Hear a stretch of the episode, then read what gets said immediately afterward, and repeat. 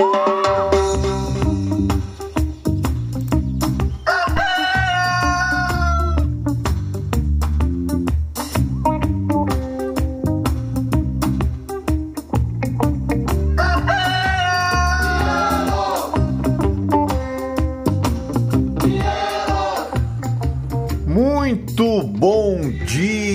Seja bem-vindo ao Morning Galo da Central do Investidor, a sua dose diária de informação, bom humor, história e muito rock and roll. A Central que é um braço educacional do grupo Esperato, uma empresa com 11 anos de história e mais de 10 mil clientes que está de braços bem abertos para atender aí em todo o nosso Brasil varonil. Acesse aí esperatoinvestimentos.com.br, venha conhecer o nosso trabalho, tá legal?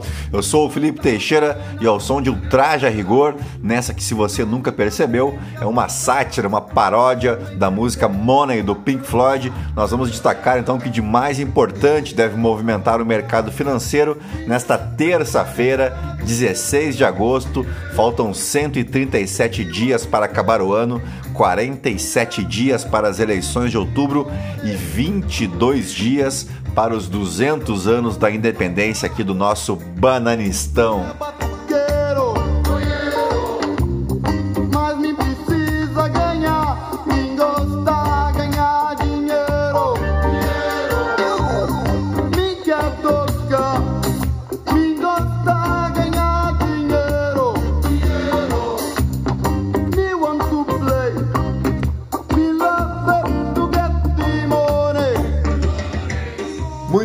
São 4 horas e 59 minutos, 18 graus aqui em Itapema e vamos em frente porque afinal de contas, mim gosta ganhar dinheiro, né? Hoje é dia do Rockabilly, um dos principais subgêneros do rock, surgido lá nos Estados Unidos, especialmente no sul do país, no começo da década de 50.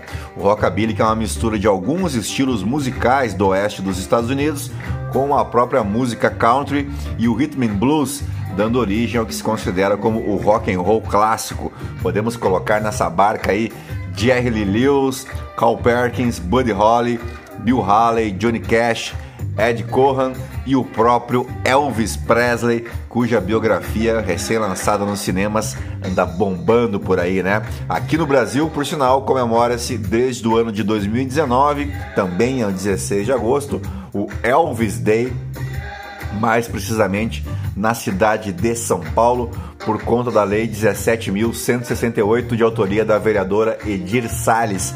E tudo isso porque em um 16 de agosto de 1977 falecia Elvis Presley em Memphis, no Tennessee. Vamos inclusive mudar a nossa trilha aqui, vamos colocar um Elvis Presley.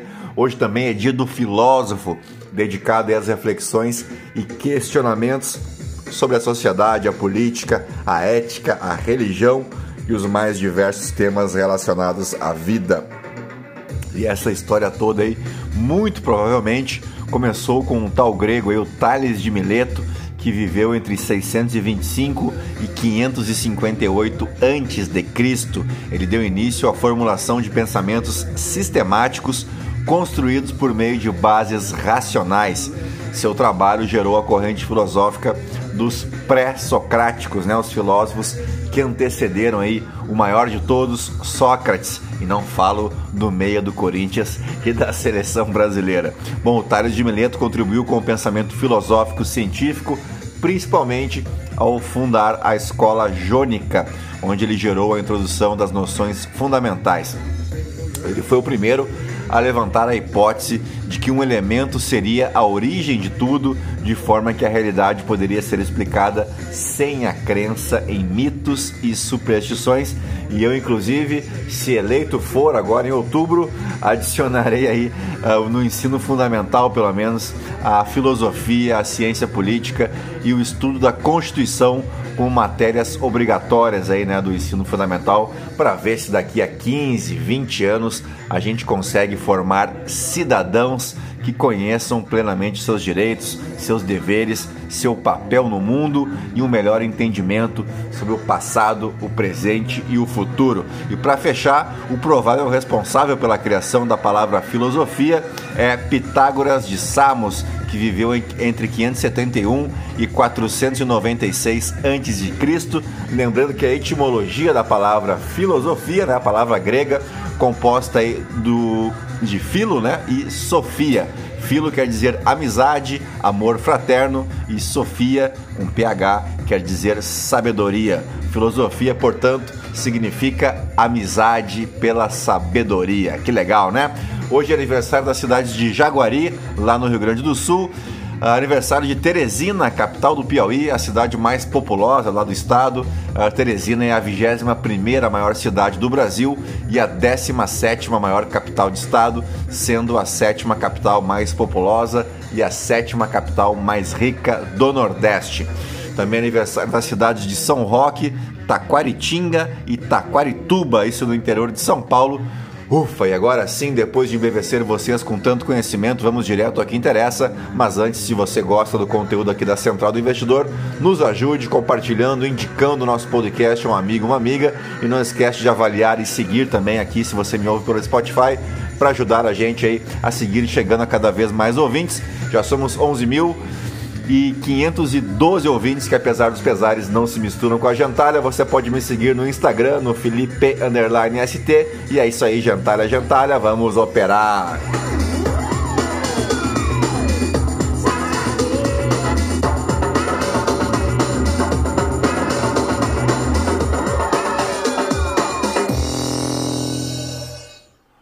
Muito bem, as ações asiáticas encerraram mais uma sessão de forma mista. Uh, sem direção única, isso lá na Ásia, enquanto os futuros em Wall Street seguem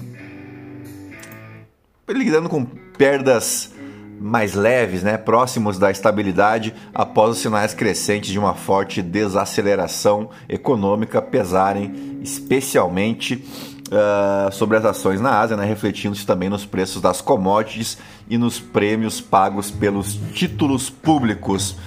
O índice de ações da MSCI, lá da região da Ásia e do Pacífico, recuou, pressionado pelas ações chinesas de tecnologia, após um relatório lá da gigante Tencent Holdings, né, a gigante das mídias sociais, apontar a intenção da venda de toda ou da maior parte de sua participação de 24 bilhões de dólares na empresa de entrega de alimentos Meituan, em parte para apaziguar os reguladores.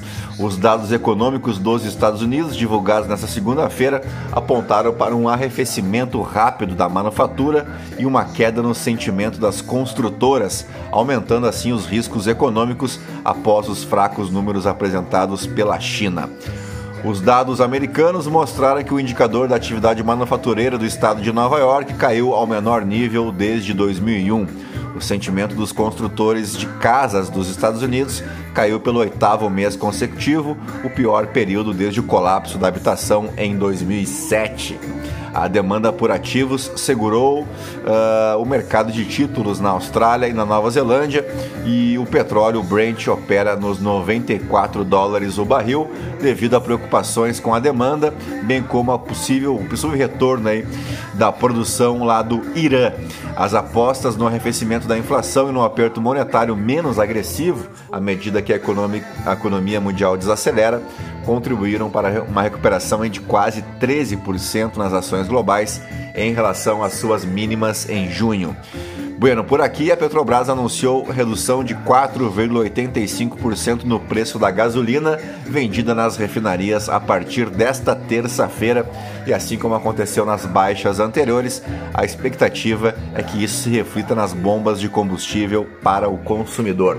A estatal confirmou a queda no preço na manhã desta segunda-feira. Na prática, o valor passará de R$ 3,71 para R$ 3,53 por litro, ou seja, menos 18 centavos.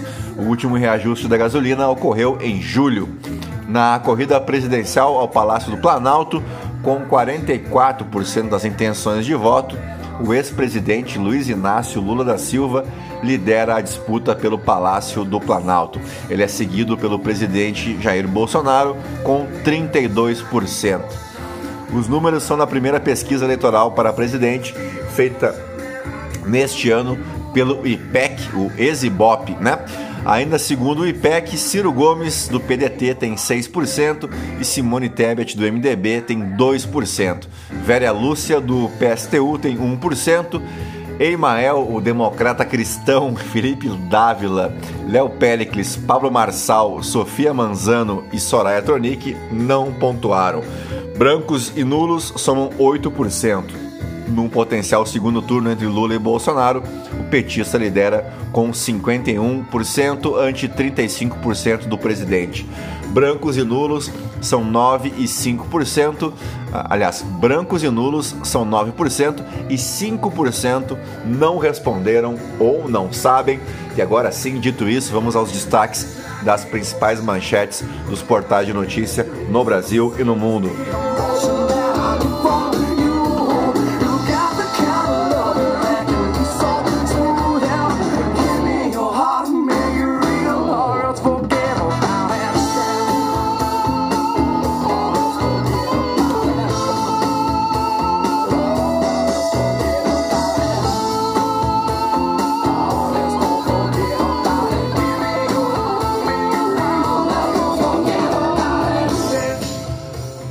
Muito bem, começamos pelo Estadão. Adriana Fernandes, bateria de bondades de Bolsonaro ainda não surte efeito nas pesquisas. Pesquisa IPEC. Lula lidera com 44% das intenções de voto e Bolsonaro tem 32%. Em São Paulo, Haddad tem 29, Tarcísio 12 e Rodrigo Garcia 9 das intenções de voto. No Rio, Cláudio Castro tem 21 e Marcelo Freixo 17%. Vamos adiante, quase 1,6 mil militares receberam mais de 100 mil líquidos por mês esse ano. De janeiro a maio de 2022, 1.559 foram agraciados com pagamentos que superaram a centena de milhar. Maior vencimento foi de 603 mil reais livres, já descontado aí os impostos. Pô, 100 pratas, hein, bicho? Nada mal, né? Quem é que não quer uma boquinha dessas ganhar 100 pratas por mês? Que maravilha, né? Veja quem é Cíntia Camacho, mulher de Marcola, que foi vítima de assalto em São Paulo. Não tá fácil pra ninguém, né? Foi um ato frio, diz irmã de jovem atropelado e morto no Itaim Bibi, em São Paulo. Fernando Zambori, de 21 anos, morreu quando saía de uma balada no sábado. Governo recebe proposta para Congonhas e outros aeroportos em Illinois. Uh, o aeroporto que, segundo o Tarcísio de Freitas, chama Congonha, né? Ele não sabe nem o nome do aeroporto do estado que ele quer uh, liderar, né? Em evento de Lula na USP, Alckmin se ausenta e França é vaiado. Que beleza! Carta pró-democracia, adesão será encerrada com o início da campanha eleitoral, que aliás começa oficialmente hoje, né? Você sabe o que vai mudar, né? Absolutamente nada, porque eles já estão em campanha faz quase um ano. Érica Hilton, Hilton é alvo de novas ameaças. Vamos matar você, vocês com uma bomba. A Érica Hilton, que é vereadora pela cidade de São Paulo. Ike Batista faz leilão que pode encerrar dívidas. Veja o que será vendido. Casa Grande e Globo vencem Ana Paula, Ana Paula Henkel em processo por danos morais. Android 13, Google lança novo sistema operacional Veja Recursos. Nubank chega a 65 milhões de clientes e anuncia lucro de 17 milhões de dólares no segundo trimestre. Uh, vamos agora para a Folha de São Paulo. Moraes assume TSE, segue com, segue com ações de peso no STF e vira peça-chave das eleições. Inclusive, a posse do Alexandre de Moraes hoje no TSE deve contar aí com a presença de Dilma Rousseff, Michel Temer, Jair Bolsonaro e Luiz Inácio Lula da Silva. É, brabo, né? É, brabo. Aras diz que eleito tomará posse e que resistência de Bolsonaro seria afronta à democracia. Candidatos à presidência declaram poupança de 197 a fortuna de 97 milhões de reais. Eleição começa nesta terça-feira. Veja almanaque das disputas presidenciais de 89 a 2022.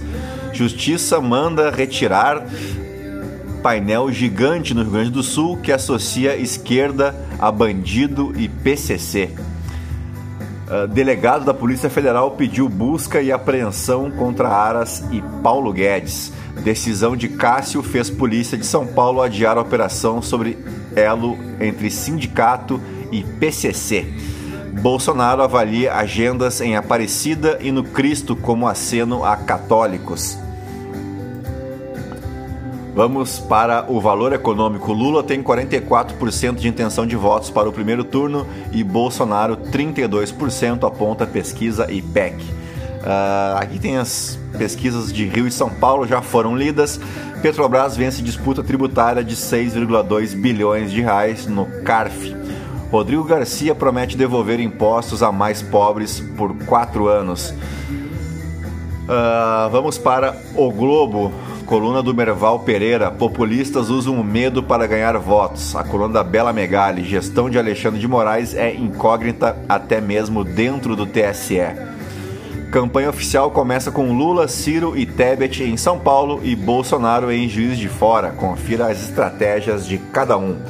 Nike diz que falha em sistema barrou Exu e deixou Jesus em camisa. Isso aqui certamente vai mudar o seu dia, né? Governo de São Paulo tem a disputa mais aberta dos últimos 24 anos. Bolsonaro começa a campanha com 46% de rejeição, Lula 33%. Michele ignora a ausência de Carlos em foto com Bolsonaro. Capitã Cloroquina registra a candidatura, veja patrimônio dela.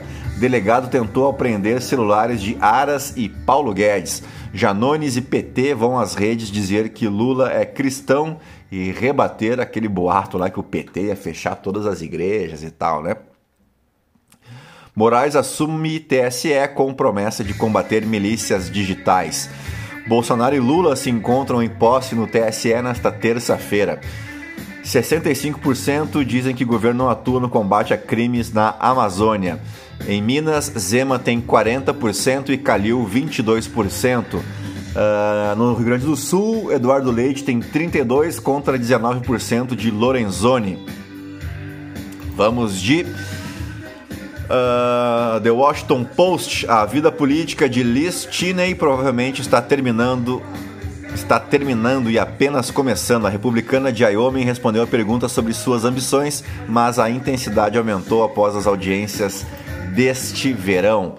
Uh, vamos para o The New York Times. Departamento de Justiça se opõe à liberação do depoimento, depoimento temendo que isso esfrie o inquérito. Uh, no Financial Times, Elliott despeja participação no SoftBank após azedar planos com Masayoshi Son.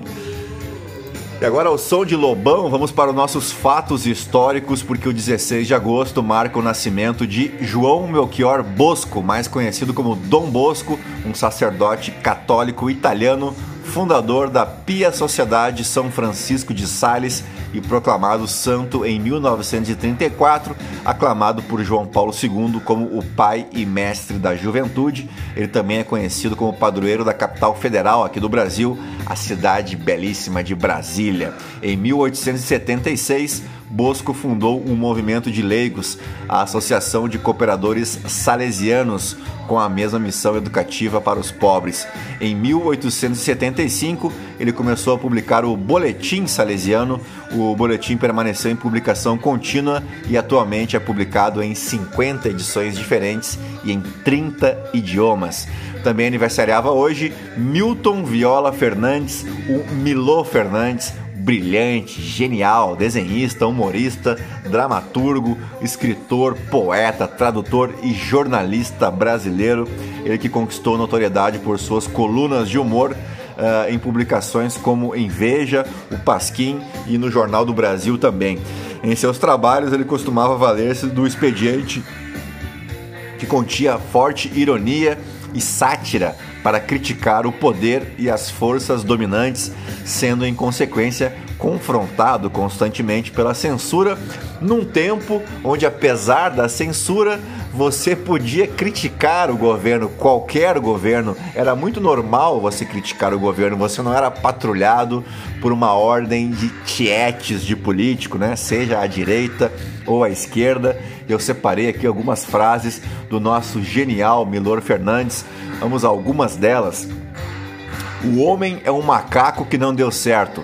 O preço da fidelidade é a eterna vigilância, que é uma ironia aí de o preço da liberdade é a eterna vigilância, né, de Thomas Jefferson. Vamos para mais uma. A pobreza não é necessariamente vergonhosa. Há muito pobre sem vergonha. O desespero eu aguento. O que me apavora é essa esperança. Você pode desconfiar de uma admiração, mas não de um ódio. O ódio é sempre sincero. Democracia é quando eu mando em você, ditadura é quando você manda em mim. Ser gênio não é difícil, difícil é encontrar quem reconheça isso. O pior não é morrer, é não poder espantar as moscas. Esse mundo é chato em apenas duas ocasiões: na guerra e na paz. E por fim, a gente só morre uma vez, mas é para sempre. E para fechar, aniversari aniversaria hoje a rainha do pop, Madonna Louise Verônica Ciccione, ou simplesmente Madonna, que completa 64 anos hoje, uma das artistas mais talentosas e versáteis da história. Uh, e também aniversaria hoje o cantor brasileiro Rei do Brega, Odair José, mas não vou fazer essa, essa essa inconfidência aqui de tocar o Adélio José para vocês, hoje não, tá bom? Nos fatos históricos, vamos para o ano de 1869, quando ocorria a Batalha de Campo Grande ou a Batalha de Los Ninhos, quando um batalhão paraguaio formado por crianças era massacrado pelo exército brasileiro durante a Guerra do Paraguai. Vamos contar melhor essa história, que é uma das maiores vergonhas né, para a história brasileira. Mas após atacar o Brasil e invadir a província do Mato Grosso, o ditador paraguaio Solano Lopes enfrentou uma enorme sucessão de batalhas em seu próprio território. Embora inferior às forças da Tríplice Aliança, né, formada por Brasil, Argentina e Uruguai, o exército paraguaio inclusive obteve muitas vitórias inicialmente, contudo, após cinco anos de conflitos ininterruptos, a guerra já estava praticamente perdida para o lado paraguaio. Mas a determinação insana do líder Solano Lopes transformou o Paraguai em ruínas e estima-se, preste atenção neste dado, 75% da população paraguaia pode ter sido aí é, atingida por esse conflito né, nas frentes de batalha, no fogo cruzado ou devido à fome e às pandemias que se espalharam de forma incontrolável. A derrota e a humilhação se tornaram a herança do aguerrido Solano Lopes, mas incumbia ao ditador prometera morrer lutando um último sacrifício aos sanguinários deuses da guerra. E a gente sabe, eu não canso de falar, que todo ditador é essencialmente, antes de tudo, um covarde, né? Posteriormente, a tomada de Assunção, a capital do Paraguai, como diria o Galopeira, em janeiro de 1869 o Duque de Caxias retornou ao Brasil porque estava resolvido o conflito, né? Ele já estava há muitos anos à frente do, do, do exército da Tríplice Aliança e ele então após conquistar Assunção, retornou ao Brasil, como também o fizeram os contingentes uruguaios e argentinos. E aí quem assumiu a liderança das tropas brasileiras, já falei isso aqui outras vezes, foi o Conde de, né, que era o marido da princesa Isabel, francês, e um dos personagens mais contraditórios da Guerra do Paraguai. Entre muitos sucessos no fronte, o Conde D foi responsável então por escrever o nosso capítulo mais vergonhoso, o Solano Lopes já não dispunha de números suficientes de homens treinados para manter os combates e nesse período idosos, mulheres e crianças estavam sendo recrutadas porque a artilharia de coalizão já havia dizimado os contingentes formados por soldados adultos. Na Batalha de Acosta Nu, Lopes colocou adolescentes e também crianças de 6 a 8 anos, por isso chama-se Batalha de Los Ninhos, e essas crianças estavam disfarçadas, inclusive com barbas postiças, atrás das trincheiras, e de longe os soldados brasileiros viam soldados paraguaios adultos e acabaram atacando de forma brutal. O combate durou mais de 6 horas. Mães auxiliavam no enfrentamento levando paus e pedras às crianças. No clímax da luta, durante a tomada das trincheiras, assustadas, as crianças menores se agarravam às pernas dos soldados brasileiros e imploravam chorando para que não as matassem. Por, no entanto, não houve piedade. Cerca de 3.500 crianças foram chacinadas por 20 mil soldados profissionais, né, soldados brasileiros, e findada a batalha, quase anoitecendo, as mães saíam das matas, é, né, imagina em que estado, né, para resgatar os cadáveres de seus filhos e socorrer as crianças feridas. O Conde D ordenou então que fossem incendiadas todas as casas. A determinação era matar, abre aspas aí, até mesmo o feto no ventre da mãe. Eu sei que a história é pesada e é, e é para ser mesmo, é para chamar atenção e para a gente conhecer um pouco da nossa história. E dito isso, vamos para o último destaque desse Morning Galo, porque em um 16 de agosto de 2008, o Trump International Hotel and Tower em Chicago era concluído com 415 metros de altura e 98 andares, tornando-se a residência mais alta do mundo. E antes de fechar, se você quiser saber mais detalhes aí da Batalha de Los Ninhos, lá no meu Instagram, no Felipe_ST, tem um destaque lá que fala sobre a Batalha de Los Ninhos, tá legal? Então vou ficando por aqui. Muito obrigado pela tua audiência, pela tua paciência. Aproveita para deixar tuas cinco estrelinhas, seguir o nosso podcast. E eu vou tentar fazer o fechamento hoje do mercado, que agora findado aí a temporada de balanços fica mais fácil, tá bom? A todos um bom dia, bons negócios, fiquem na companhia de Led Zeppelin eu volto mais tarde. Então, um grande abraço, tchau, fui!